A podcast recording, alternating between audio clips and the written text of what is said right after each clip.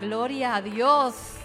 Aleluya, bienvenidos sean todos a la iglesia hispana de la comunidad, donde más que una iglesia somos una familia del Señor. Y este domingo sigue la, la celebración de que nuestro Salvador resucitó. Esa es nuestra victoria junto con el Señor. Eso celebramos hoy. A eso hemos venido, alegrarnos en el Señor. ¿Sabes qué? El Señor te andaba buscando y te trajo aquí. Tú no viniste porque tú quisiste, por tus propios medios, porque tú te decidiste. Dice la palabra que el Señor anda buscando verdaderos adoradores. O sea, el Señor te buscó ya y te trajo, porque el Señor sabe que tú eres un adorador, una adoradora. Amén, aquí estamos listos para alabar, para glorificar el nombre del Señor, para seguir celebrando la victoria junto con Cristo, nuestra victoria, nuestra esperanza de que hemos resucitado junto con nuestro Señor Jesucristo. Por eso estamos aquí hoy, porque el Señor dice su palabra que el Espíritu Santo nos selló. Dice en Efesios, no selló. Somos de Él, somos de Dios. Y estamos listos para adorar, para glorificar el nombre del Señor. Sé que hay situaciones en nuestra vida que venimos cargados, hay muchas situaciones en el mundo, pero ¿sabes qué? somos más que vencedores. Porque cuando Jesucristo resucitó, dice su palabra que resucitó juntamente con nosotros, con los que ya había predestinado. Así que no es consecuencia que estés ahí conectado con nosotros. No es consecuencia que estés en la casa del Señor. Él te buscó y te trajo. El Santo Espíritu de Dios te selló para Él. Somos suyos. Sean bienvenidos a la casa del Señor. Vamos a estar leyendo en Efesios capítulo 2. Quiero leer primeramente el versículo 1 que dice, y Él nos dio a nosotros, nos dio vida a nosotros cuando estábamos muertos en nuestros delitos y pecados. Y dice el versículo 6, y juntamente con Él nos resucitó y asimismo nos hizo sentar en los lugares celestiales con Cristo Jesús. Aleluya. Qué poderosa palabra. Qué poderosa. Y eso es lo que el domingo pasado tuvimos una celebración hermosísima aquí en este lugar.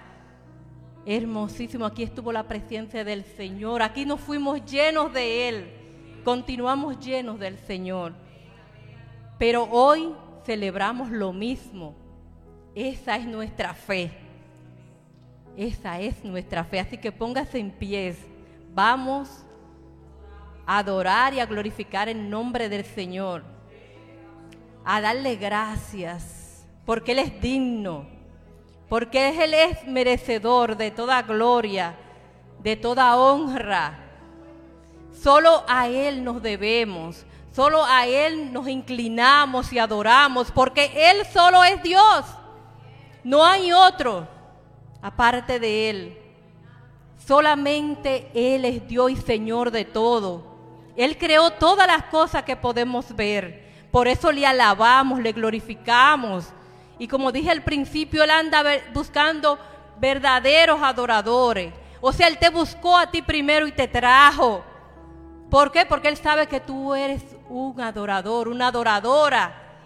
Así que vamos a alabarle, a glorificarle, a exaltarle. Sé que tenemos situaciones, pero ¿sabes qué? El Señor te dice en esta tarde que así como Él cuida de los pajaritos del campo, también Él cuida de ti.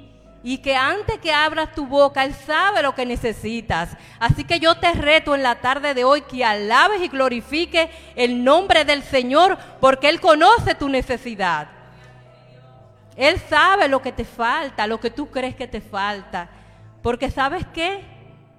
A veces estamos esperando del Señor cosas, pero Él nos sorprende con cosas más grandes de lo que nosotros pensamos. Porque Dios sabe, es experto en convertir las situaciones difíciles en bendición. ¿Tú sabes por qué? Porque Él solo es Dios. Por eso te alabamos, te glorificamos, te saltamos, Señor mi Dios, en la tarde de hoy. Y venimos, Señor mi Dios, a postrar nuestro corazón delante de ti, a decirte que te amamos, a decirte que te damos gracias, que tenemos un corazón agradecido por lo que tú significas en nuestras vidas. Eres nuestra victoria, Señor mi Dios. Nos resucitaste juntamente contigo, Cristo. Gracias, Señor. Gracias, mi Dios. Estamos más que agradecidos, Padre, por esa victoria que nos has dado, que es gratuita para los que creen en ti, Señor. Gracias porque tú nos elegiste desde antes de la fundación del mundo.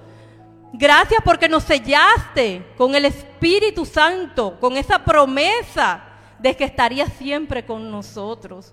Por eso te alabamos, te glorificamos, te damos gracias. Eres el rey de nuestra vida, eres el rey de nuestro hogar, de nuestra familia. Dios mío, queremos ponerte en alto en esta tarde, en este lugar. Postrarnos solamente ante ti, porque solamente tú eres Dios y Señor. Solamente tú eres rey. Te proclamamos rey en esta tarde. Ven, Señor, y toma tu lugar en los corazones, en las vidas, Padre, en las mentes, Señor mi Dios. Porque queremos, Señor, darte lo mejor de nosotros. Porque solamente tú te lo mereces, Señor. Tú mereces todo lo mejor, Padre. Porque tú estás en todo. Nos has dado todo, Señor mi Dios. Tu Santo Espíritu nos guía, Padre no nos desamparas. Eres nuestro Padre, eres nuestro hermano, nuestro Señor, nuestro Rey, hasta nuestro hermano. Eres lo mejor de nuestras vidas, Padre. Por eso te quedamos, te queremos dar en esta tarde nuestra mejor adoración a ti, Padre. ¿Cómo no inclinarnos delante de ti, Señor mi Dios? Si tú has sido más que bueno, Padre. Nada nos ha faltado, Señor. Eres maravilloso, Dios del cielo y de la tierra y de todo lo que nuestros ojos pueden ver, Señor mi Dios, y aún más allá, Padre. Porque hay cosas que no conocemos que tú conoces, pero tú estás en todo, Señor mi Dios. No hay nadie más alto que tú, Padre. Tú estás sobre todo, Dios mío. Por eso te queremos pedir que vengas, Señor mi Dios, y te entrones en nuestras vidas, en nuestros corazones, en nuestras mentes, Padre. Transfórmanos, Señor mi Dios. Ayúdanos a verte como lo que tú eres. Tú eres el amor de nuestra vida, Señor mi Dios. No hay otra cosa, sino tú eres el amor de nuestras vidas. Tú que nos amaste primero, Padre, que nos escogiste, que nos llamaste.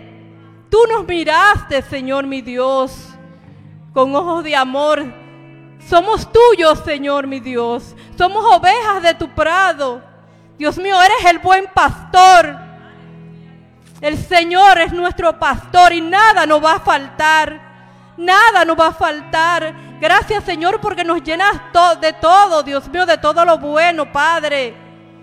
Haz que, Señor, nuestro corazón rebose de gozo, de alegría, por el simple hecho, Señor, que eres nuestro Dios y Señor. Y aunque hay situaciones que no tenemos el control de ellas como humano, Padre, tú estás con nosotros. Y si tú estás con nosotros, ¿quién podrá? ¿Qué tribulación, Señor, mi Dios? Podrá, Dios mío, tú tienes el control de todo, Padre. Por eso en esta tarde hemos decidido alabarte y glorificarte. Porque antes de que pidamos, tú lo conoces todo. Tú lo conoces todo, Señor. Gracias Señor porque tú conoces la necesidad de mi hermano y de mi hermana y no te queremos pedir nada. Solamente te queremos dar gracias, te queremos adorar, te queremos entronar como el Dios, el único Dios. Y Señor, eres bueno, Señor mi Dios. Eres hermoso, majestuoso, Dios y Señor de todo todopoderoso. Todopoderoso eres tú, Señor. Dios grande, fuerte en batalla. Tú peleas. Señor, nuestras batallas. Eres tú, Padre. Eres tú, Señor. Ayúdanos a entender, Padre, que estamos juntamente con Cristo en lugares celestiales, lugares maravillosos. Nuestra vida es una vida de victoria, aunque pase lo que pase. Nuestra vida es una vida de victoria, lo creemos en el nombre de Jesús y lo declaramos y por eso en esta tarde te damos nuestra mejor alabanza, porque solo tú te lo mereces. Eres rey y señor. Amén, amén. Gloria al Todopoderoso. Aleluya. Muy buenas tardes, iglesia. ¿Cómo se encuentran? En victoria, gloria a Dios. Esta mañana meditaba sobre la palabra y me encontraba leyendo aquel pasaje en el cual vemos a Dios revelarse a Moisés y decirle, a ti te envío a liberar a mi pueblo. Amén. Y Moisés le cuestiona a Dios, le dice, Dios, pero ¿qué le voy a decir a tu pueblo? ¿Cómo le voy a explicar quién eres tú? ¿Sabe qué le dijo Dios? Dios le dijo, yo soy el que soy. Sin más explicaciones. Porque no es necesario. Él es el que es. Y aquí estamos, adorando al que es, al grande y fuerte de Israel. ¿sí? Vamos con las palmas, lo quiero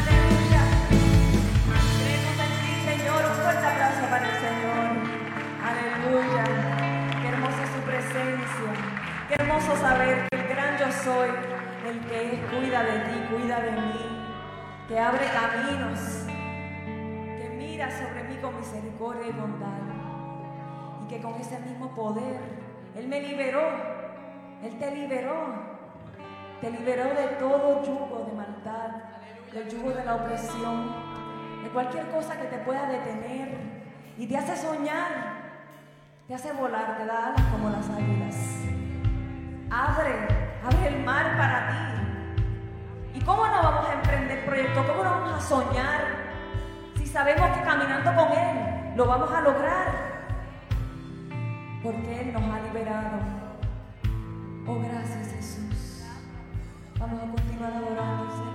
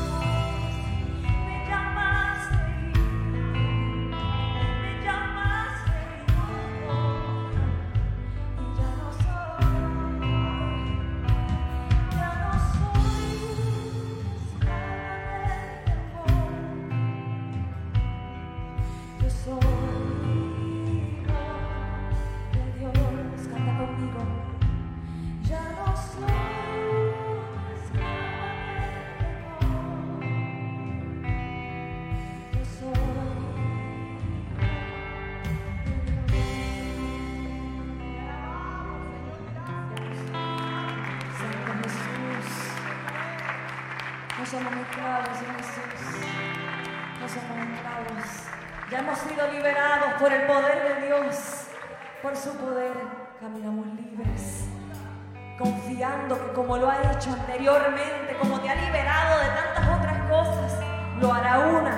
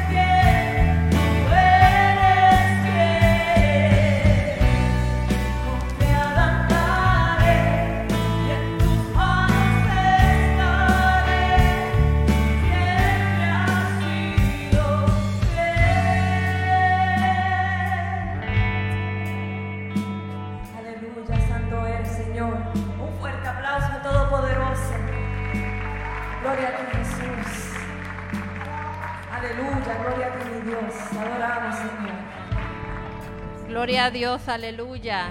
Él ha sido fiel. Pueden tomar asiento.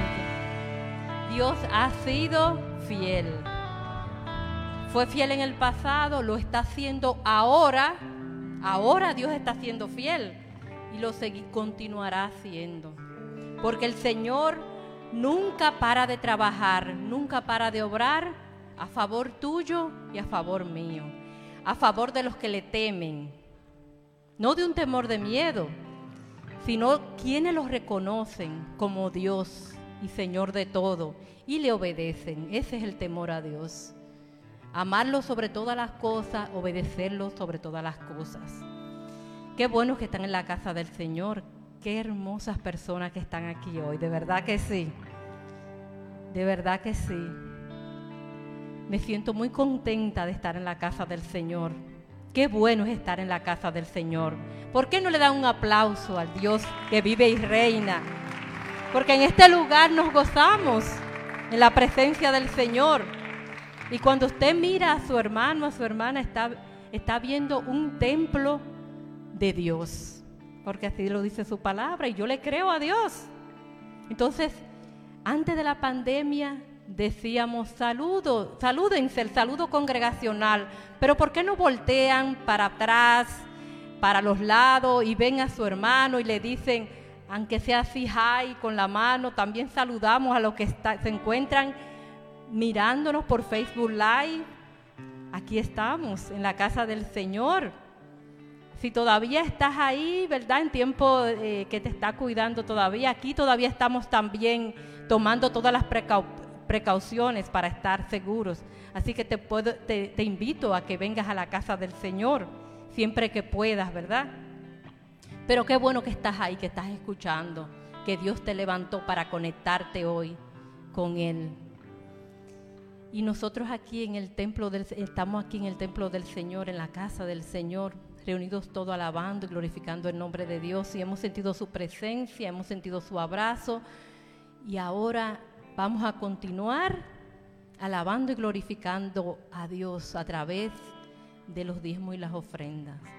En la palabra del Señor hay un versículo que dice así: Traed los diezmos al alfolí para que haya alimento en mi casa. Hay mucha controversia eh, eh, de lo cuando hablamos de diezmos y ofrenda, pero tú sabes qué? Qué bueno es obedecer a Dios. Y a mí no me importa lo que la gente diga por ahí. Qué lindo es obedecer a Dios. ¿Ustedes saben por qué? Porque somos bendecidos en el nombre de Dios. Por su palabra hemos sido bendecidos. Entonces no podemos poner nada a tela de juicio de lo que Dios ha establecido. Porque Él es Dios y es Señor. Y todo lo que Dios ha establecido es para tu bien y para mi bien. No es de otra manera.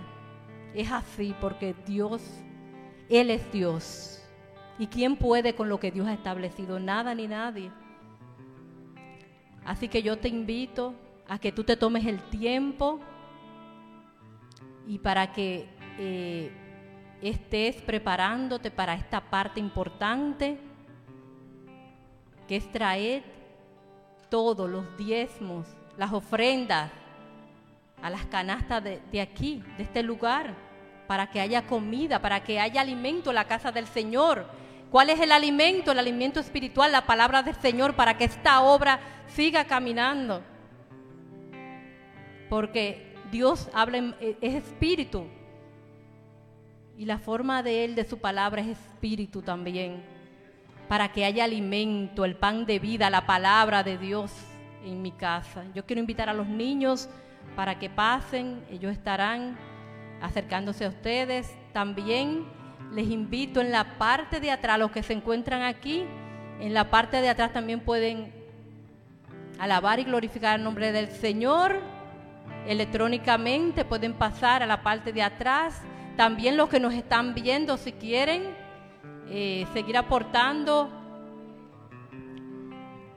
a este lugar, a la iglesia hispana de la comunidad, pueden ir eh, en la página de la iglesia www.iglesiahispanaboston.com y a usted le da un clic en dar. Y ahí puedes seguir alabando y glorificando el nombre del Señor.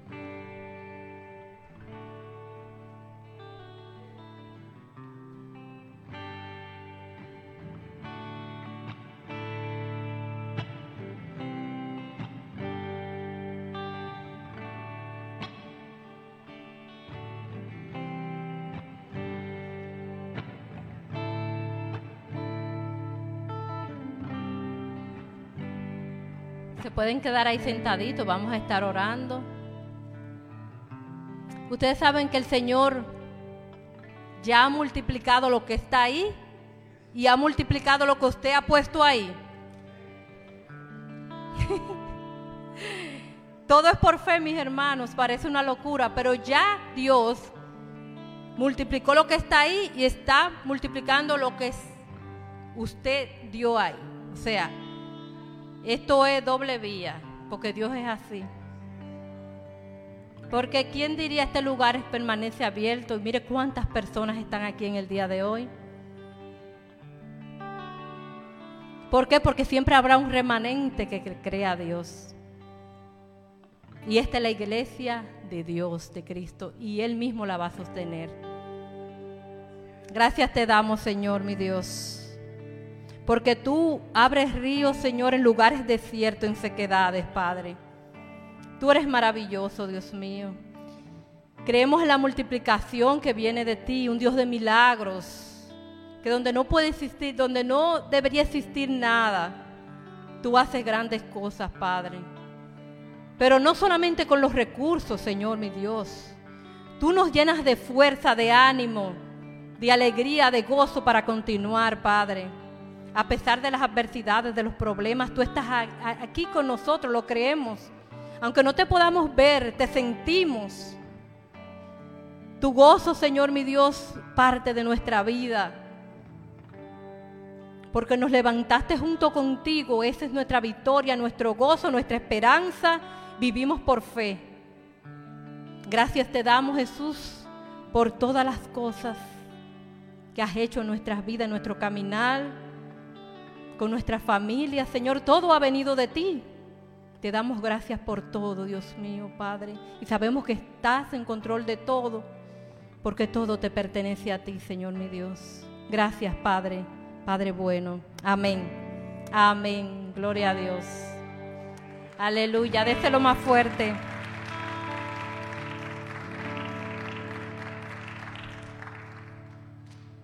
Ahora los niños y las niñas pueden ir pasando a la parte de atrás, van a estar con, sus, con su maestra, teniendo su clase y nosotros nos quedamos aquí para escuchar lo que Dios tiene para nosotros en el día de hoy, porque nos hemos gozado en el Señor, hemos alabado, glorificado el nombre de Dios.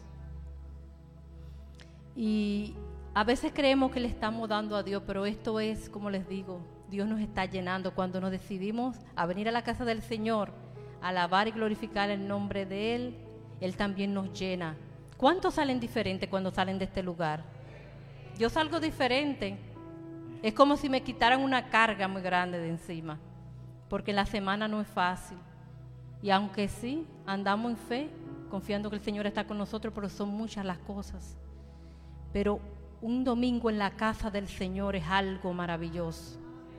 A mí no me gusta perderme un domingo sin venir a la casa del Señor, porque es una gran bendición para mi vida.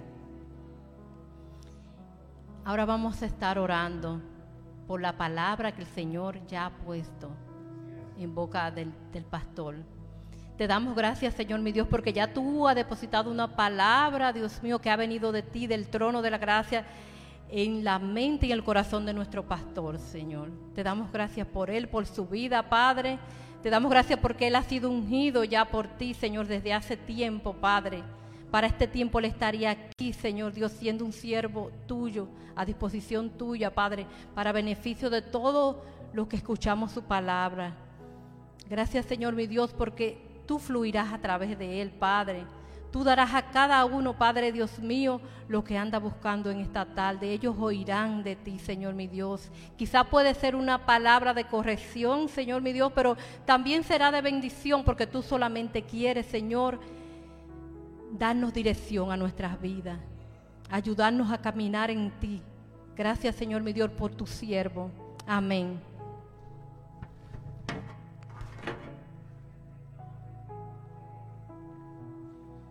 Gracias, hermana. Dios les bendiga, iglesia. Que el Señor les bendiga en este día, día tan especial. Este es el día que hizo el Señor. Y dice el salmista, yo me alegraré y me regocijaré en él. Porque esto es lo que Dios ha hecho y Dios nos ha preparado.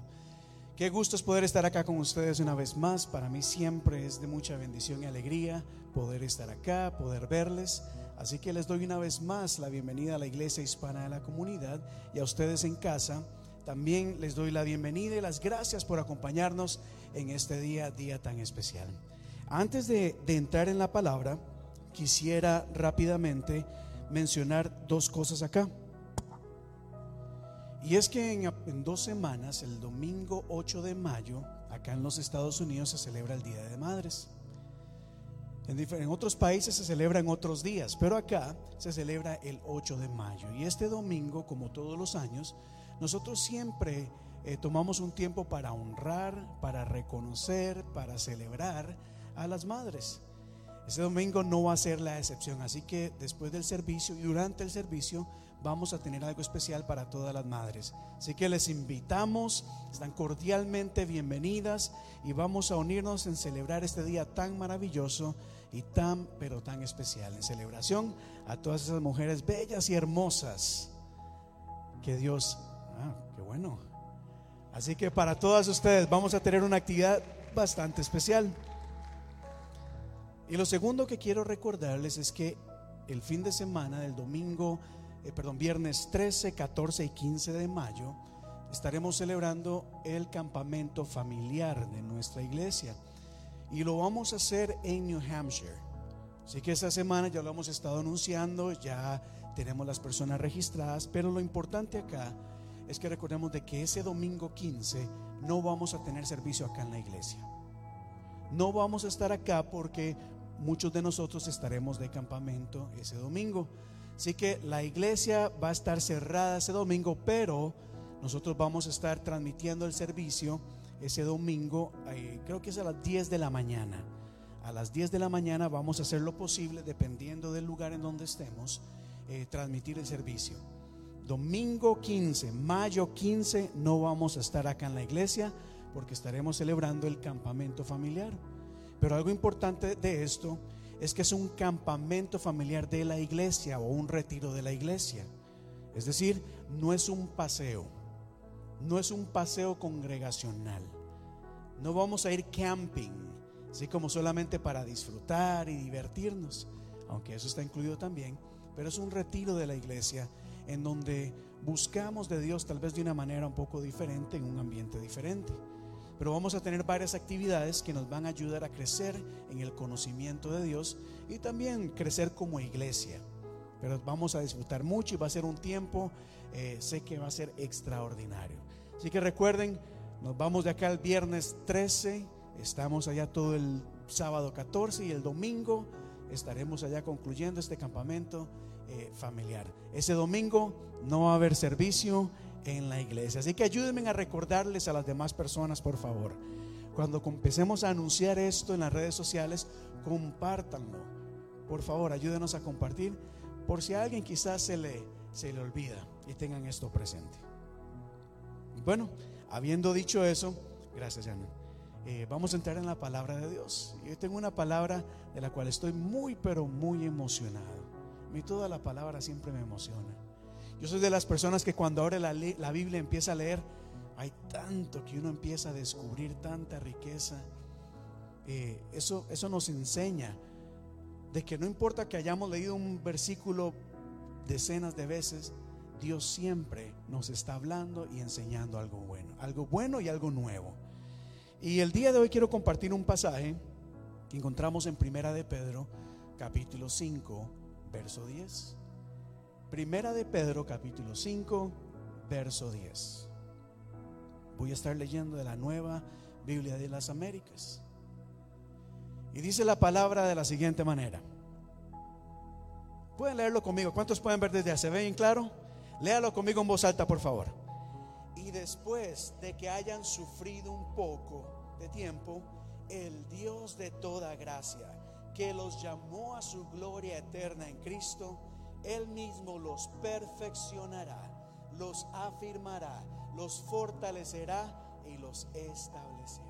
Léalo una vez más acá conmigo, que hay poder en esta palabra. Digamos una vez más. Y después de que hayan sufrido un poco de tiempo, el Dios de toda gracia, que los llamó a su gloria eterna, Él mismo los perfeccionará, afirmará, fortalecerá y establecerá. Bendita es la palabra del Señor. ¿Qué tanto de lo que podemos hablar? Y el apóstol Pedro menciona algo acá bastante importante que quiero resaltar en, en este, eh, en este mensaje. Y es la realidad del sufrimiento. En otras palabras, no podemos negar ni debemos ignorar el sufrimiento.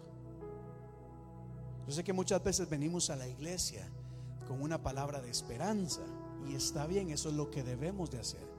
Pero nunca como creyentes o como iglesia debemos de pretender de que el sufrimiento no es real. El sufrimiento es real. El dolor es real. Las tribulaciones son reales. Los tiempos de, tormenta son reales. Y sin querer menospreciar eh, o ser desconsiderado con aquellas personas que están pasando momentos difíciles y están sufriendo, hay tres cosas que quiero recalcar rápidamente el día de hoy con respecto al sufrimiento. Porque el apóstol Pedro inicia este, este versículo diciendo, y después de que hayan pasado un poco de tiempo sufriendo o después de que hayan sufrido un poco. En otras palabras, nos está dando a entender la realidad del sufrimiento. Y algo que debemos saber es que todos en algún momento de la vida pasamos por momentos de sufrimiento. El sufrimiento no discrimina edad. Los niños también sufren. Los ancianos también sufren. El sufrimiento no discrimina eh, el estatus socioeconómico, es decir, los pobres sufren, los ricos también sufren. El sufrimiento, mire, no le importa de qué color sea nuestra piel, no depende, eh, no, no este, no le importa de qué país somos, qué idioma hablamos, no le importa nada de esto. El sufrimiento es algo que nos afecta a todos, a todos, a todos por igual en algún momento de la vida. Tal vez no todos sufrimos al mismo tiempo. Y tal vez no todos sufrimos todo el tiempo. Pero si nos ponemos a pensar, levante su mano, ¿quién ha sufrido en algún momento? Y aquí estamos, ¿verdad? Aquí estamos. Y quizás usted conoce a alguien que está sufriendo en este momento. Y se pregunta, ¿por qué a mí? Y repito, no quiero ser desconsiderado ni quiero menospreciar el sufrimiento, pero la realidad es que todos los cristianos, los musulmanes, los judíos, los, todo mundo sufre en algún momento u otro. Algo que tenemos también que tomar en cuenta con respecto al sufrimiento es que si usted lee la Biblia de principio a fin, en ningún lugar encontrará que Dios dice, ah, ahora que creen en mí, no van a volver a sufrir nunca. ¿Verdad que no? La Biblia nunca dice que una vez que venimos a los pies de Cristo vamos a dejar de sufrir. No, no dice eso. Pero sí dice que aún en el sufrimiento o a pesar del sufrimiento, Dios estará con nosotros en todo momento. Dios nos ayudará. Dios nos sostendrá. Nos dará la fuerza para salir adelante. Dice la palabra, me gusta mucho la versión Dios habla hoy del Salmo 34. Me gusta cómo lo dice. El Señor está cerca para salvar a los que tienen el corazón hecho pedazos y han perdido la esperanza. Oigan acá, Dios está cerca de aquellos que tienen el corazón hecho pedazos. Hay momentos o hay cosas que enfrentamos que nos parte el corazón, que nos quebranta, que nos sentimos que todo se ha acabado. Pero aún en esos momentos más difíciles, la palabra de Dios nos dice de que Él no está lejos, de que Él no está escondido. Dios está cerca de aquellos que están sufriendo. ¿Cuántos dan gloria a Dios por eso? Qué tremenda esta palabra. Yo sé que hay momentos en donde sentimos que el mundo se despedaza, que el mundo a nuestro alrededor cae, se hace pedazos. Pero a pesar de esos momentos debemos y no debemos olvidar de que Dios está con nosotros. De hecho, Corintios dice, segunda de Corintios 1, bendito sea el Dios y Padre de nuestro Señor Jesucristo, Padre de misericordias y Dios de toda consolación, el cual nos consuela. ¿En qué? ¿En cuáles? En todas nuestras tribulaciones. Si algo tenía claro el salmista, algo tenía claro el apóstol, si algo tenía claro Dios, es que en algún momento vamos a pasar tribulaciones y no solo una. Han pasado ustedes una tras otra, tras otra, como que se acumulan. Pero Dios nos dice que Él es nuestro consuelo en cada una de ellas. Dios no escoge, ah, aquí sí voy a mostrar consuelo, acá no. No. Dios está con nosotros en todo momento. Pero en el sufrimiento también, o aún en el sufrimiento, la palabra de Dios nos recuerda, nos hace recordar la esperanza eterna que tenemos en Cristo. Es decir,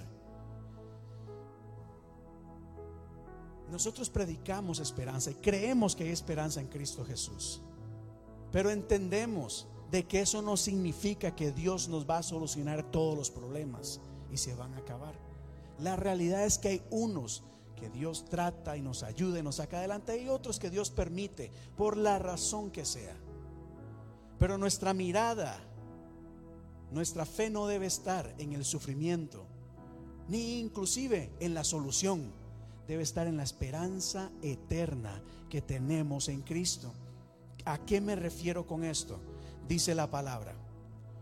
Pues los sufrimientos ligeros y efímeros que ahora padecemos producen una gloria que vale, una gloria eterna que vale muchísimo más que todo sufrimiento. Aún el dolor, aún la angustia, aún lo que sufrimos no se compara a lo que Dios tiene preparado para cada uno de nosotros ya sea hoy, mañana o en la eternidad. La promesa es clara de que Dios está en control de todas las cosas y hay una gloria que nos espera. Por eso el libro de Apocalipsis capítulo 7 nos dice este pasaje maravilloso que dice, el cordero que está en el trono los pastoreará, los guiará a fuentes de agua viva y llegará el momento en donde Dios les enjuagará toda lágrima de, de sus ojos. Es decir, tenemos nuestra fe, nuestra convicción, nuestra esperanza de que llegará el día en donde estaremos en un lugar perfecto, en donde no habrá más llanto, ni más tristeza, ni más dolor. No te estoy diciendo no sufras, eso no es nada, jamás.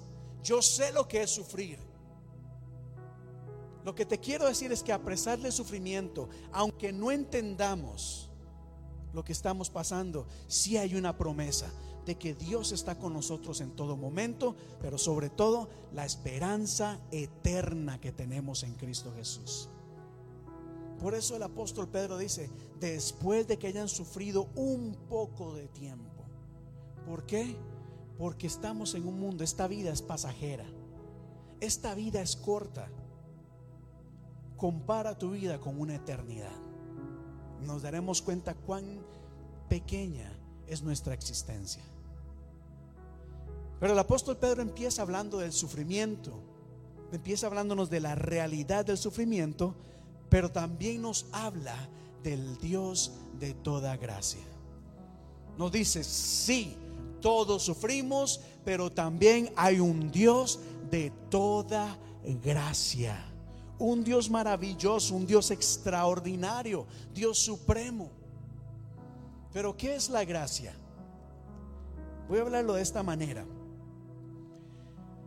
Si estudiamos lo que significa la gracia de Dios de manera superficial, no tan profundamente, nos damos cuenta que la gracia tiene que ver con favor, benevolencia, beneficio, bendición o bondad. Diga conmigo favor, benevolencia, bondad y bendición. Ahora compare la gracia con el sufrimiento. Piensa en eso en un momento. Porque la gracia de Dios está con nosotros en todo momento. Dios nos muestra su favor, su bondad, su benevolencia y su bendición.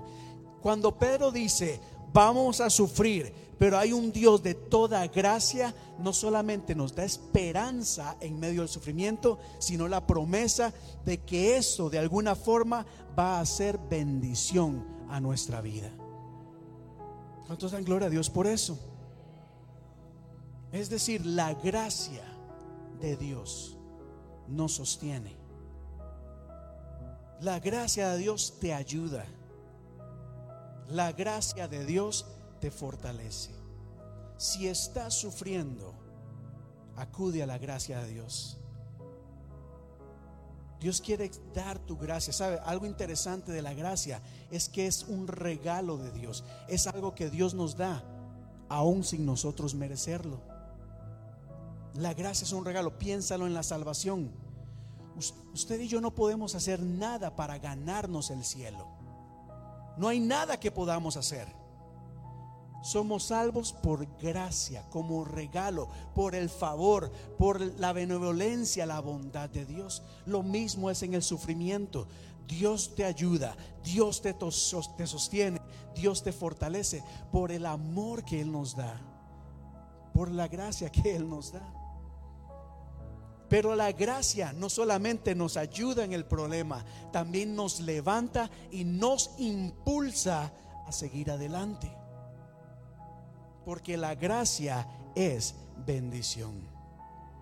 ¿A qué me refiero? Saben, muchas veces pedimos a Dios que nos ayude en el problema y está bien hacerlo, pero no, que, no debemos quedarnos ahí. Porque Dios no solamente nos saca del problema, sino que también nos puede llevar a mejores lugares. Eso tiene que ver con fe, con visión, con propósito. Dios no quiere que te quedes en el mismo lugar. Dios quiere llevarte a otros niveles. Y eso, y eso lo logramos al recibir y experimentar la gracia de Dios. El dicho dice, lo que no te mata te hace más fuerte. ¿O verdad? O el dolor lo que nos hace es más fuerte. Sí, sí tiene razón. Y cuando lo ponemos en el contexto de la gracia, lo que eso quiere decir es que no solamente Dios te va a ayudar, te va a sostener, sino que te va a llevar a lugares que nunca imaginaste. Porque esa es la gracia de Dios. La gracia nos recuerda, ¿saben? Una de las razones por las que sufrimos, una, ¿verdad? Es porque cometemos errores, porque tomamos malas decisiones. Yo sé que hay otras cosas que suceden, por la razón que sea por la que suframos. La gracia nos recuerda de que tú y yo somos amados por el Señor. En otras palabras, aunque quizás sabemos de que es nuestra culpa, Dios no viene a señalarte y a decirte, ve, eso te pasa por tu culpa. Como seres humanos nosotros hacemos eso. Pero la gracia nos recuerda de que por la razón que sea que estemos sufriendo, somos amados. somos escogidos, somos bendecidos. ¿Cómo sé yo eso? Porque acabamos de leer lo que el apóstol Pedro dice. Mas el Dios de toda gracia que os llamó a su gloria eterna. Mire cómo es la gracia de Dios que te ha llamado, te ha escogido. Él ha dicho, aquí estoy y quiero que vengas y estés a mi lado. Dios se ha acercado a ti y quiere que seas parte de su gloria eterna. Que estés en una eternidad con Él. Eso es el amor de Dios. En el sufrimiento muchas veces nos sentimos que hicimos algo malo, que quizás Dios está enojado, que Dios nos está castigando. Muchas veces, sí, claro, sufrimos las consecuencias de nuestras malas decisiones, pero aún en medio de ellas, la gracia de Dios dice, te amo. Y eres llamado, eres llamada y eres escogida por Dios. Así que ¿cuántos pueden dar gloria a Dios en esta tarde? Y por supuesto, la, gloria- la gracia una vez más nos recuerda de la eternidad de Dios. Él nos ha llamado a su gloria eterna. Y cuando hablamos de la gracia hay un pasaje extraordinario que se encuentra en Hebreos capítulo 4, verso 16, que dice así, así que acerquémonos confiadamente al trono de la gracia para recibir misericordia y hallar la gracia que nos ayude en el momento que más la necesitamos. ¿Cómo podemos venir a la presencia de Dios? ¿Cómo? Este es un regalo maravilloso. Antes no se podía hacer eso. Antes solo el sumo sacerdote podía entrar entre la presencia de Dios e interceder por nosotros.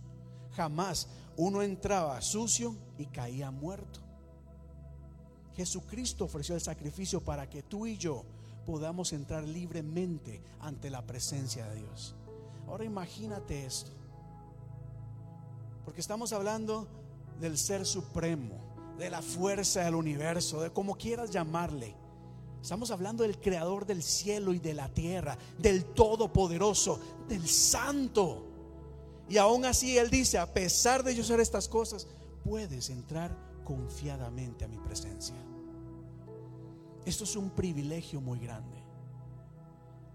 El venir a la iglesia, el orar, el buscar de Dios nunca debe ser visto como una carga. Debe ser visto como un privilegio que podemos tener acceso ante el Dios soberano.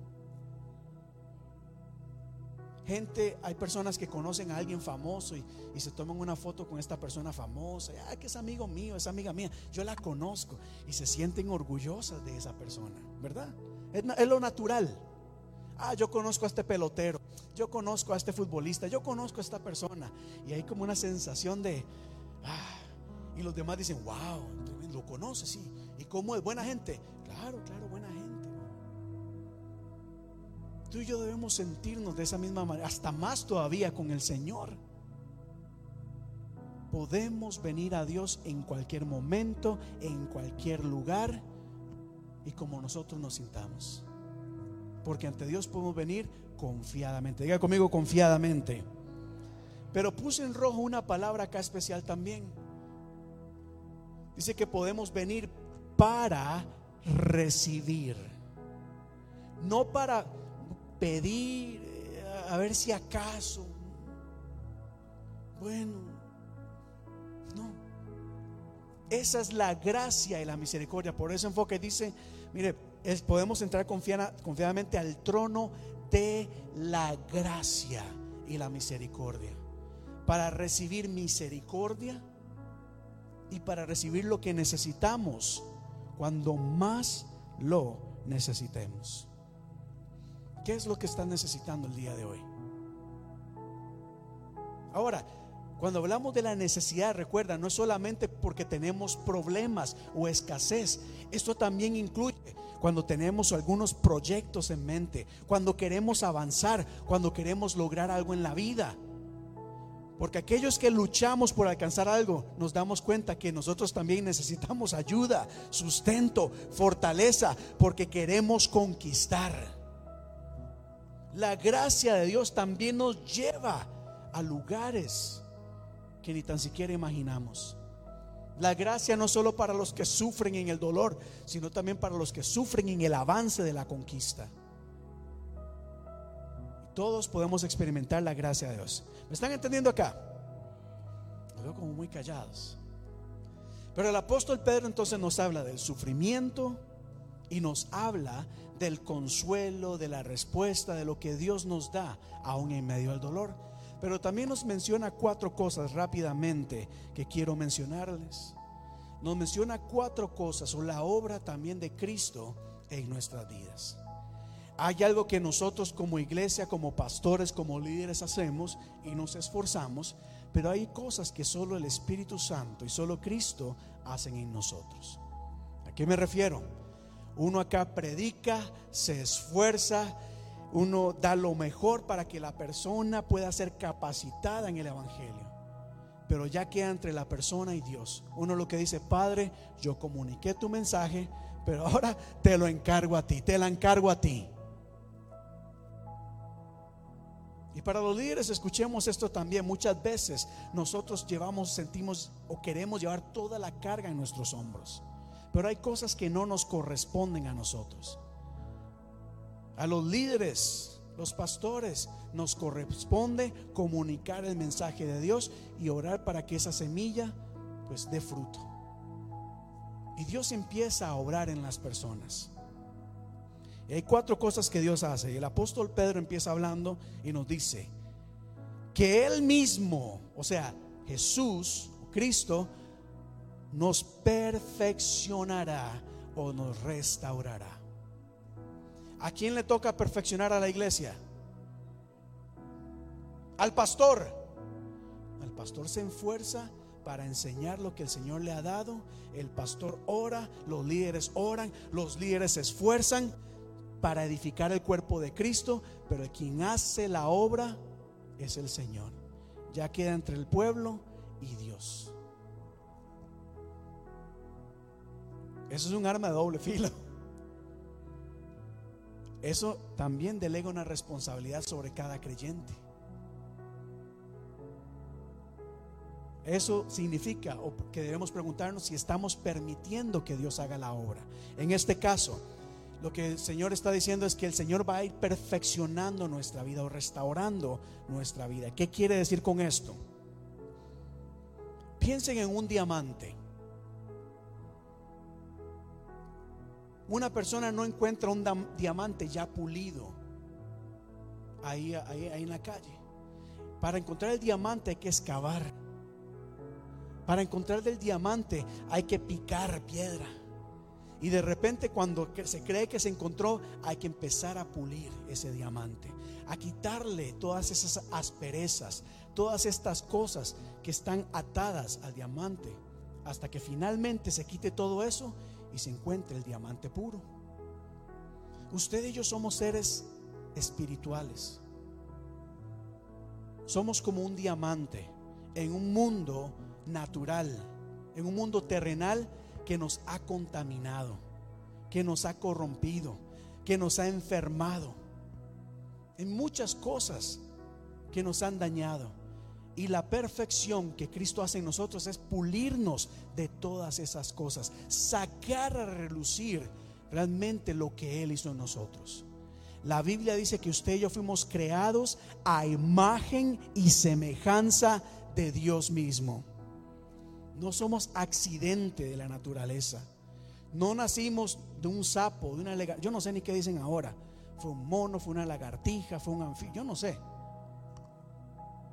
Pero fuimos creados a imagen de semejanza de Dios. El problema está que el mundo nos ha contaminado. Nos ha corrompido.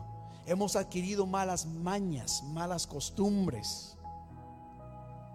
Y la obra de Cristo en nosotros es ir quitando esas cosas, restaurándonos. Pensaba en, el problema que nosotros tenemos eh, usualmente con el concepto de la, de la perfección hoy en día. Una de las cosas que el enemigo ha hecho es que ha corrompido muchos de los términos en el mundo. Y hoy la gente tiene una idea de perfección equivocada. ¿Qué es algo perfecto? ¿Podemos definirlo? La Biblia dice que el Señor está perfeccionándonos a su manera. Pero el mundo dice, no, no, no, no, no. La perfección es diferente. ¿Qué es lo que valora o considera el mundo perfecto hoy en día? Mucho, mucho tiene que ver con apariencia física. El hombre perfecto, la mujer perfecta. Vean esas revistas, ¿cómo es el hombre perfecto? ¿Cómo es la mujer perfecta?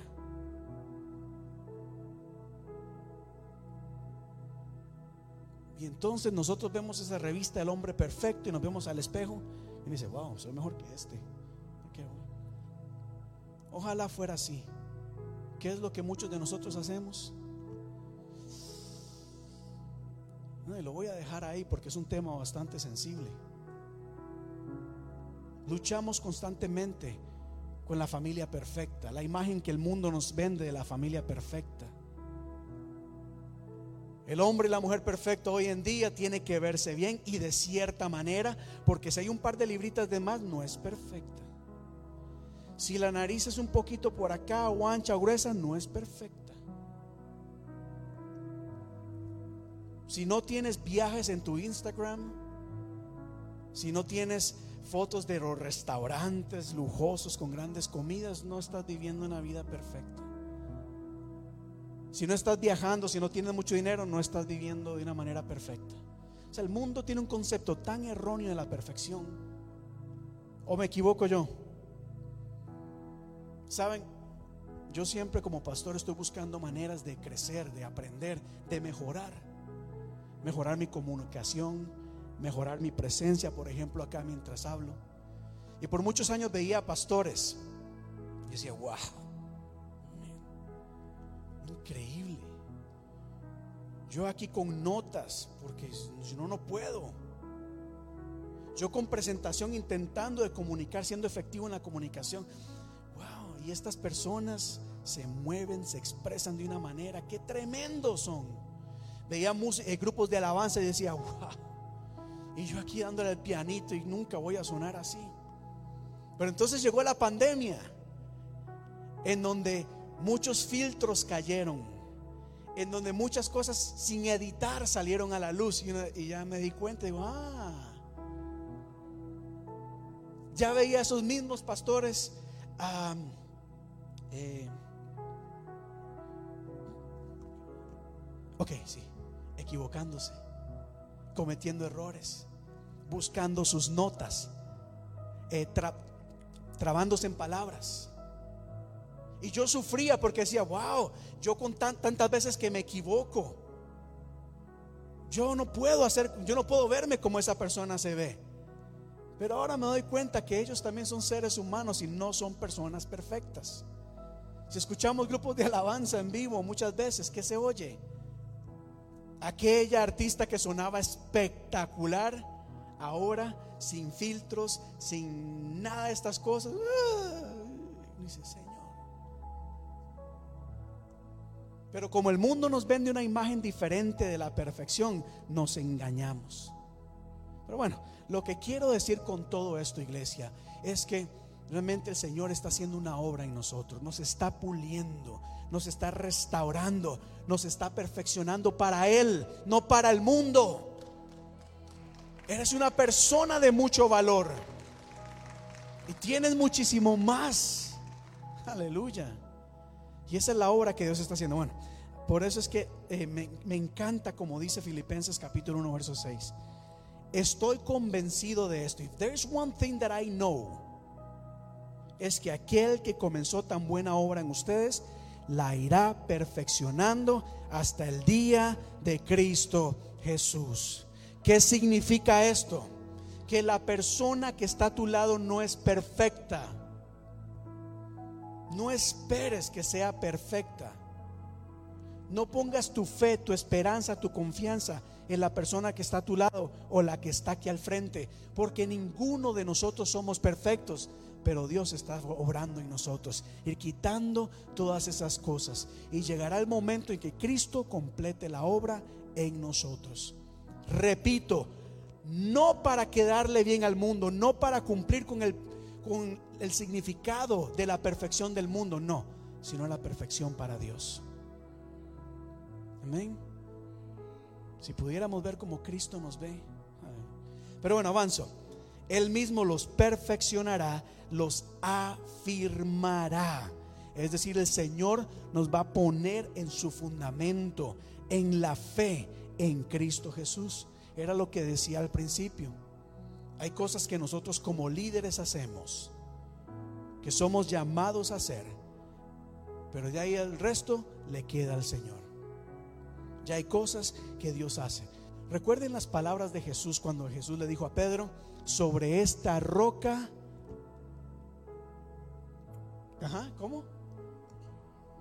Sobre esta roca edificaré mi iglesia. ¿Quién va a edificar la iglesia? ¿Quién? No, María Jordán, porque ella estaba dirigiendo, a ella le toca. Hermana Zully, porque ella es una mujer guerrera de oración, a ella le toca. Si la gente no es perfecta es porque su oración no está siendo efectiva. A Aracelis, porque está encargada de los grupos de alcance. No, es a Cristo. Cristo es quien edifica la iglesia. Es Cristo quien hace la obra. Tenemos que aprender a confiar en el Señor y dejar todo delante del Señor. Decir, Señor, yo estoy cumpliendo mi parte, ahora tú haz la tuya y el pueblo eh, realmente entregarse a Él. Avanzo acá. Él mismo los perfeccionará, los afirmará y los fortalecerá. De aquí no podemos decir mucho porque es algo que ya sabemos. Cristo nos fortalece y nos va a fortalecer en todo momento. Pero quiero cerrar con esta parte acá. Lea conmigo una vez más, diga conmigo, el mismo los perfeccionará, restaurará, afirmará, fortalecerá y establecerá. Dios no quiere que andes errante por este mundo. Dios no quiere que andes de un lado para otro, que no eches raíces. Dios no quiere que, ande, que andes brincando de un lado a otro. Dios quiere establecerte. Esto tiene que ver con fundamento, un fundamento para que Cristo empiece a construir, empiece a edificar con algo permanente, con algo sólido. Eso es lo que el Señor hace. Dios quiere que seas una persona firme, establecida sobre el fundamento que es Él, obviamente. Pero no solamente que estemos sobre el fundamento, es que Cristo quiere edificar en tu vida. Quiere construir cosas en ti. Hay una diferencia muy grande porque muchos queremos permanecer en Cristo y quedarnos acá y hasta aquí. No, Dios Jesús tiene una visión más grande para nosotros. Dios tiene una visión muchísimo más grande para tu vida. Dios quiere construir cosas a tu alrededor. Quiere que dejes un legado en nombre de Cristo. Un legado. Ya lo hemos hablado muchas veces. No, voy a andar más en esto. Pero quiero que comparemos estos dos versos aquí al final y con esto concluyo. Oiga este primer verso acá. Jesús dice en Lucas capítulo 14, supongamos que alguno de ustedes quiere construir una torre. ¿Acaso no se sienta primero a calcular el costo para ver si tiene suficiente dinero para terminarla?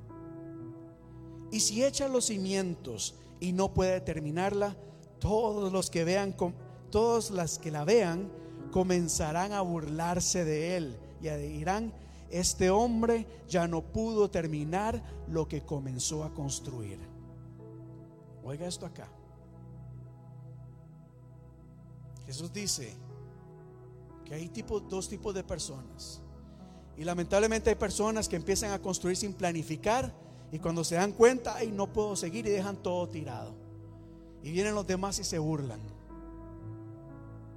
Y ahora compare este versículo con Filipenses 1, 6. Lo acabamos de leer, pero lo voy a repetir en estas dos versiones. And I'm sure of this, that he who began the good work in you will bring it to completion at the day of Jesus Christ. O escúchalo así. Y estoy seguro de que Dios, quien comenzó la buena obra en ustedes, la continuará hasta que quede completamente terminada. ¿Por qué lo comparo con esto? Porque Cristo no se metió en camisas de once varas. Es decir, Dios no dijo, llamé a María y, uy, como que no puedo terminar esta obra. ¿Qué voy a hacer? No, si Cristo te llamó, Cristo sabía lo que hacía. Cristo tomó la medida, dijo, yo sé el precio que esto significa. Y no importa si yo llamé, es porque esta obra va a quedar completa. Cristo no va a edificar cosas y dejarlas a medias. Cristo no te va a dejar a medias. Estás en proceso de construcción. Dios está obrando en tu vida. Tú ahorita donde estás, como estás, este no es el producto final. Yo sé que queremos ver el producto final. Pero no, el Señor está aún obrando. Así que no te desanimes si no ves lo que quieres ver por el momento. Porque Dios está haciendo su obra. Dios está edificando cosas en tu vida.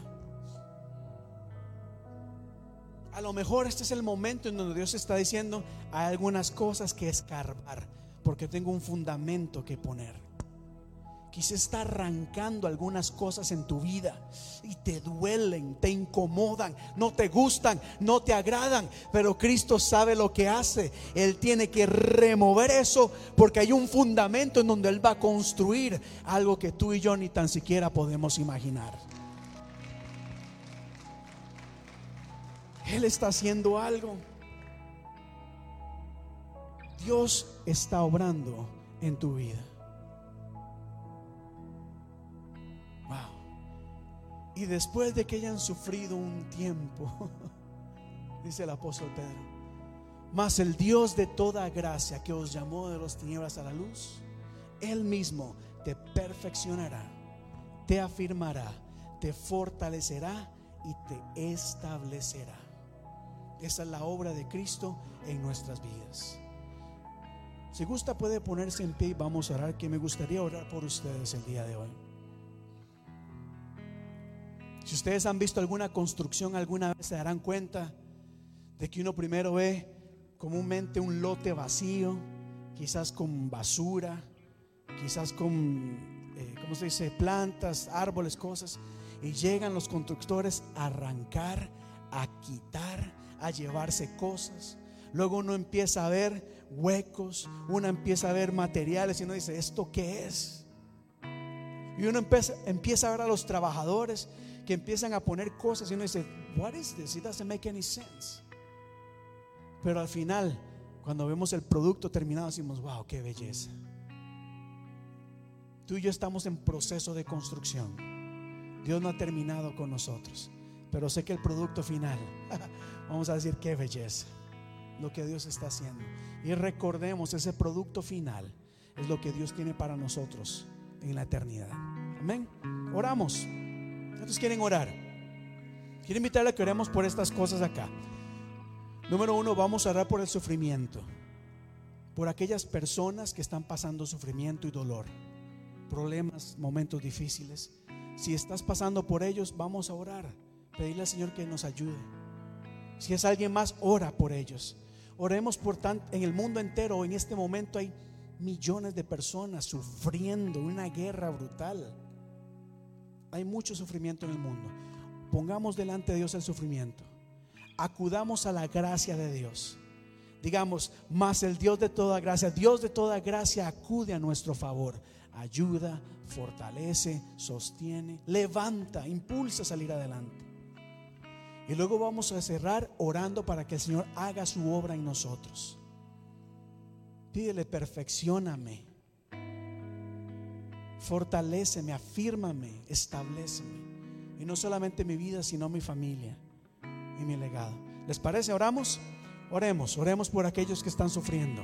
Padre Dios de la gloria, Qué bueno es saber de que podemos acercarnos a ti confiadamente. Nos acercamos al trono de la gracia, sabiendo de que aún sin merecerlo, Dios, en ti encontramos misericordia. En ti encontramos gracias. Venimos delante de ti, Señor, a pedirte por aquellos que están pasando, que están sufriendo en este momento. Por aquellas personas que están pasando momentos de dolor, que están sufriendo tal vez por el rechazo, por la enfermedad, por la escasez, por el abandono, por la injusticia tal vez, por la desigualdad, por la razón que sea Dios. Nos identificamos con aquellas personas que están sufriendo. Señor, yo mismo he sufrido en algunos momentos y sé que sufriré porque eso es parte de la vida. Pero como iglesia nos unimos, como cuerpo de Cristo nos unimos para interceder por aquellas personas que están sufriendo, Dios. Nunca entenderemos el dolor que cada una de ellas pasa. Son sus batallas, son sus luchas, es su dolor. Mira aquellas personas que quizás en este mismo momento están sufriendo dolor, están padeciendo. Pero hemos aprendido, Dios, de que eres Dios de gracia. Y por eso ante tu trono de gracia nos acercamos, clamando, intercediendo, para que extiendas tu mano en medio del dolor y sostengas y ayudes. Dale fuerzas a aquellas personas que sienten que ya no pueden más con estas luchas que están a punto de rendirse, que ya no saben qué hacer, que están inundadas con desesperación, con angustia. Extiende tu mano, Dios, de poder, de tu gracia, y abrázales, fortaléceles, inúndales de tu amor, oh Dios, que puedan recordar de que son han sido llamadas en Cristo Jesús escogidas. Extiende tus brazos de amor sobre cada una de ellas. Padre, qué bueno es poder estar ante tu trono celestial, ante tu gracia. Oramos por los niños, por las luchas que ellos también enfrentan. Luchas que muchas veces nosotros ignoramos como adultos y ellos mismos no entienden lo que están pasando. Oramos por ellos también, oramos por los jóvenes que tienen una presión social increíble, una generación que está enfrentando la batalla de la perfección como nunca antes, que están siendo quizás engañadas, manipuladas. Fortalece su mente, fortalece su corazón, fortalece su espíritu, que sus convicciones puedan estar fundamentadas en ti, en la imagen que tú tienes de ellas, no en la que el mundo quiere vendernos. Aleluya, Dios, gracias, gracias. Gracias, oramos por los que sufren. Oramos, Señor, por tu gracia. Y ahora como iglesia nos unimos a orar por la obra que tú haces en nosotros, oh Dios. Vamos, vamos, dile, Señor, obra en mi vida, obra en mí, obra en mí. Dale permiso al Señor, dale permiso a Dios para que obre en tu vida. Recuerda, Él mismo, es Jesucristo mismo quien te irá perfeccionando, que te afirmará, te fortalecerá y te establecerá. Dale permiso a Dios. Dile, Padre, obra en mí. Porque yo lo he intentado por mucho tiempo. Yo con mis me he desgastado de luchar, de trabajar, de lograr algo. Pero hay cosas que solamente tú puedes hacer en mi vida.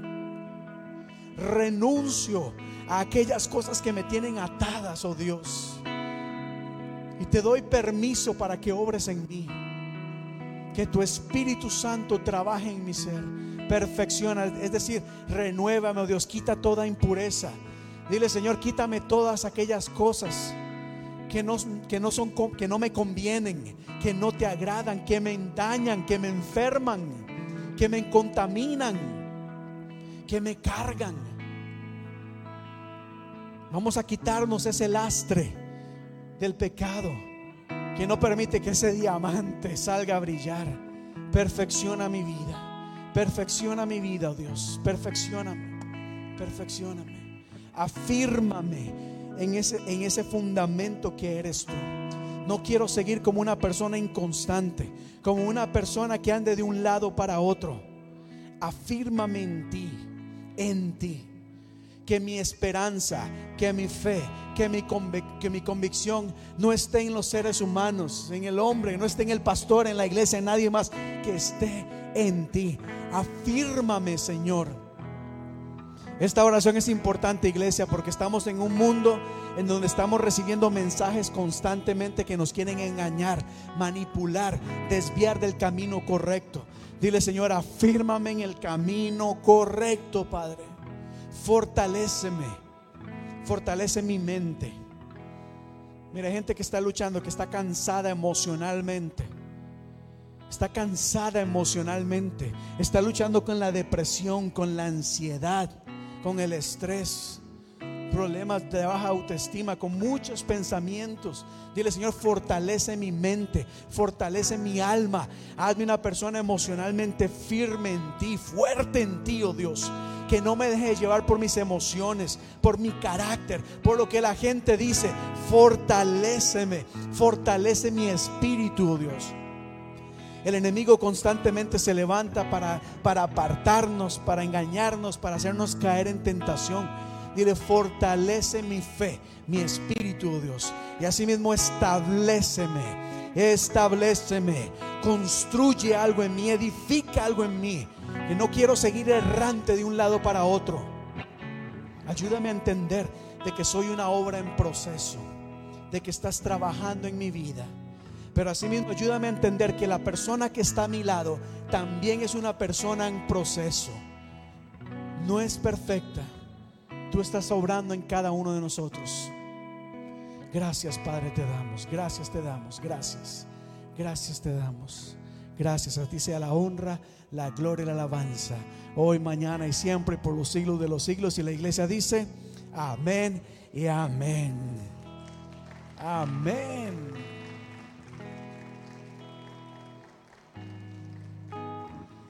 El Señor está orando en nuestra vida. ¿Puede tomar su asiento, por favor? Tanto que uno quisiera decir. El Señor está orando en nosotros, está orando en todos nosotros y está trabajando en los niños también. Tengamos a nuestros niños y jóvenes en oración, por favor, iglesia. Para que sea el Señor quien construya en ellos. Que no sea lo que se dice allá afuera. Yo a veces digo, "Toda- es que si todavía allá afuera se pusieran de acuerdo en algo, pero son tantos pensamientos, tanta cosa, y una confusión tan seria, que es importante que nosotros seamos edificados en el fundamento que es Cristo Jesús. Amén. Y bueno, habiendo dicho esto, el apóstol Pedro nos enseña y nos ha hablado de la gracia de Dios. Nos dice, acerquémonos, el apóstol Pablo dice, entremos confiadamente ante el trono de la gracia. Y Pedro nos habla de ese Dios de gracia. Ese Dios de gracia entregó su vida, entregó a su único hijo por amor a nosotros. Por amor, aun sin nosotros merecerlo. Y algo que nosotros hacemos en nuestra iglesia es cumplir lo que el Señor nos mandó hacer. Nosotros acá, el último domingo de cada mes, celebramos la Santa Cena o la Cena del Señor. El momento en donde recordamos la última noche en que Cristo compartió con sus discípulos antes de ser entregado. Y nosotros celebramos acá este evento tan maravilloso por medio de los elementos del pan y la copa. El pan representa el cuerpo de Cristo y la copa representa la sangre de Cristo. Y en nuestra iglesia nosotros creemos de que la mesa está abierta para toda aquella persona que desee participar de ella. Aquí nosotros no preguntamos ni cuestionamos. Al contrario, creemos de que la mesa de Cristo está abierta para todas aquellas personas que deseen participar de ella. Lo que así hacemos es recordar lo que el apóstol Pablo nos recuerda en 1 de Corintios capítulo 11, cuando nos enseña que al participar de la cena del Señor debemos de examinar nuestra vida. Porque esto es algo, es un acto de celebración, pero es un, es un acto muy sagrado que requiere reverencia. Es muy importante.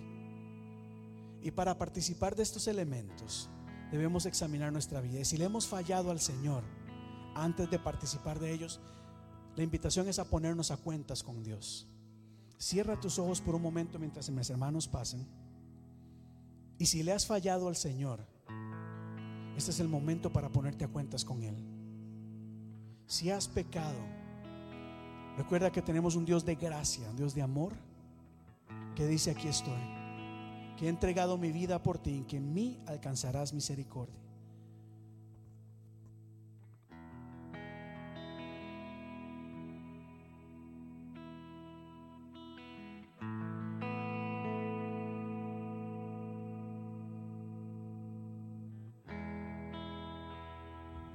Gracias Señor, gracias. Y acá en nuestra iglesia, en la iglesia hispana de la comunidad, también celebramos este momento todos juntos como cuerpo. Así que mis hermanos van a pasar a donde usted se encuentra y van a compartirles el pan y el vino que representan el cuerpo y la sangre de Cristo. Ustedes lo van a tomar y van a esperar para que todos juntos participemos. Pueden pasar, iglesia. Si usted ha sido una persona bautizada, participa del pan, participa de la copa. Si no ha sido bautizado, también le invitamos a que sea parte de, esto, al tomar una uva como símbolo del cuerpo de Cristo y la sangre de Cristo. Los niños también los invitamos a participar de estos elementos al tomar con una, al participar con una uva.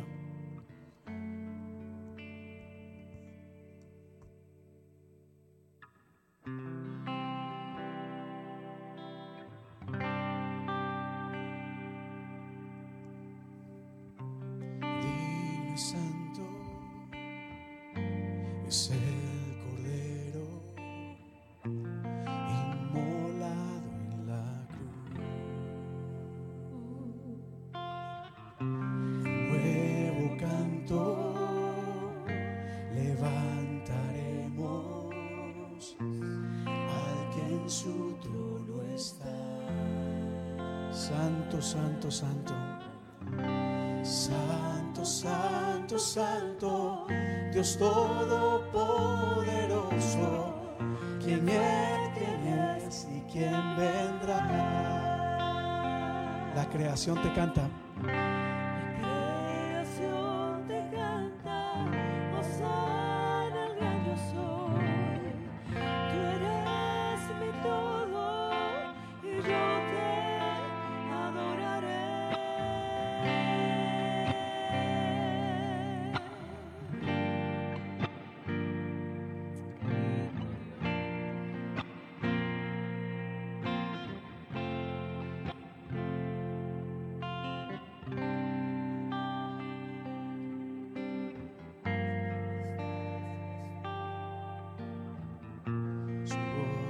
Resuena como un estruendo. Recibe honor y gloria. Recibe honor y gloria, poder y majestad. A ti el único. Santo, santo, santo. Santo, santo, santo, Dios todopoderoso, quién fue, quién es y quién vendrá. La creación te canta, La creación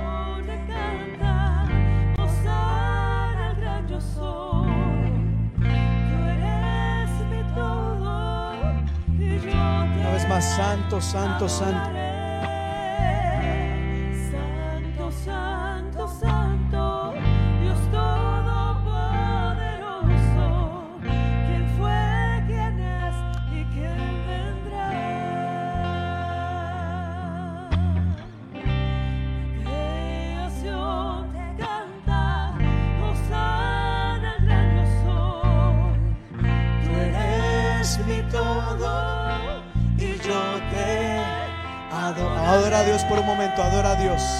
Dios te damos, bendito tú eres.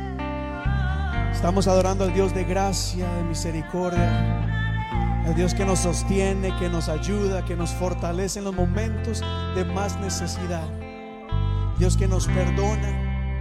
nos ilumina, que nos guía y que nos lleva a puerto seguro.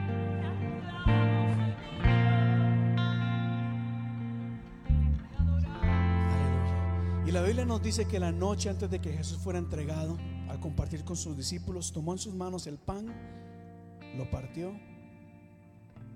dio gracias a Dios y dijo, este pan es mi cuerpo que será entregado por cada uno de ustedes. Cuando coman de él, acuérdense de mí. Tomen en sus manos el pan y digan, Señor, gracias por tu misericordia. Este pan representa el cuerpo de Cristo que fue entregado por cada uno de nosotros. Gracias, Señor. Participemos del pan.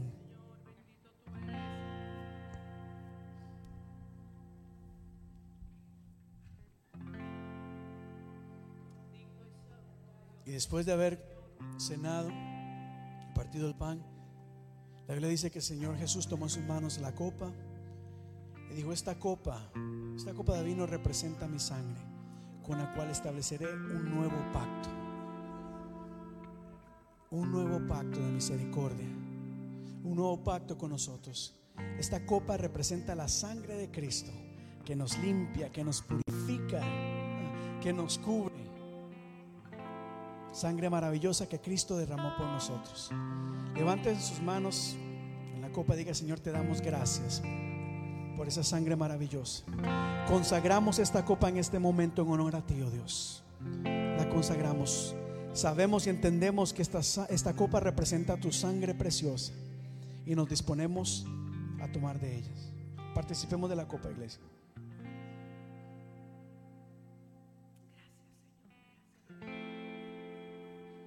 Y al terminar dijo, y cada vez que hagan esto, cada vez que coman del pan y beban de la, de la copa, hagan esto en memoria de mí hasta el día en que yo regrese.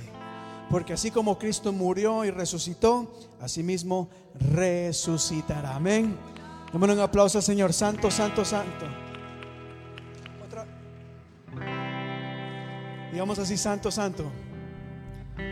Santo, santo, santo, Dios todopoderoso, quien fue, quien es y quien vendrá.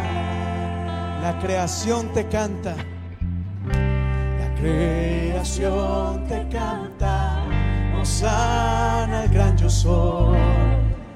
Tú eres mi todo y yo te adoraré. Te adoramos, Señor. Bendito tú eres. Permítame orar por ustedes, iglesia, antes de concluir. Padre, gracias por esta tarde tan maravillosa, oh Dios, en que nos has permitido congregarnos acá en este lugar. Un lugar de reunión en donde tu presencia se ha hecho sentir, te has manifestado en medio de la alabanza, en medio de las ofrendas, en medio de todo lo que hemos hecho, Dios. Gracias porque estás con nosotros, porque una vez más nos has recordado tu amor hacia cada uno de nosotros. Te doy gracias por cada persona acá presente, cada persona acá conectada. Bendigo sus vidas, sus familias, oh Dios, y las pongo en tus manos.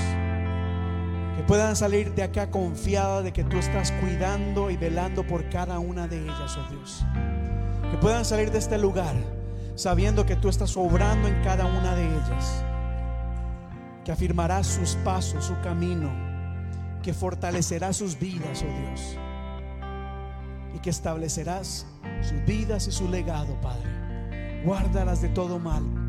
Mira sus luchas, sus batallas. Las presentamos delante de ti y las encomiendo en tus manos. En el nombre de Cristo, amén. amén. Buena iglesia, un aplauso al Señor.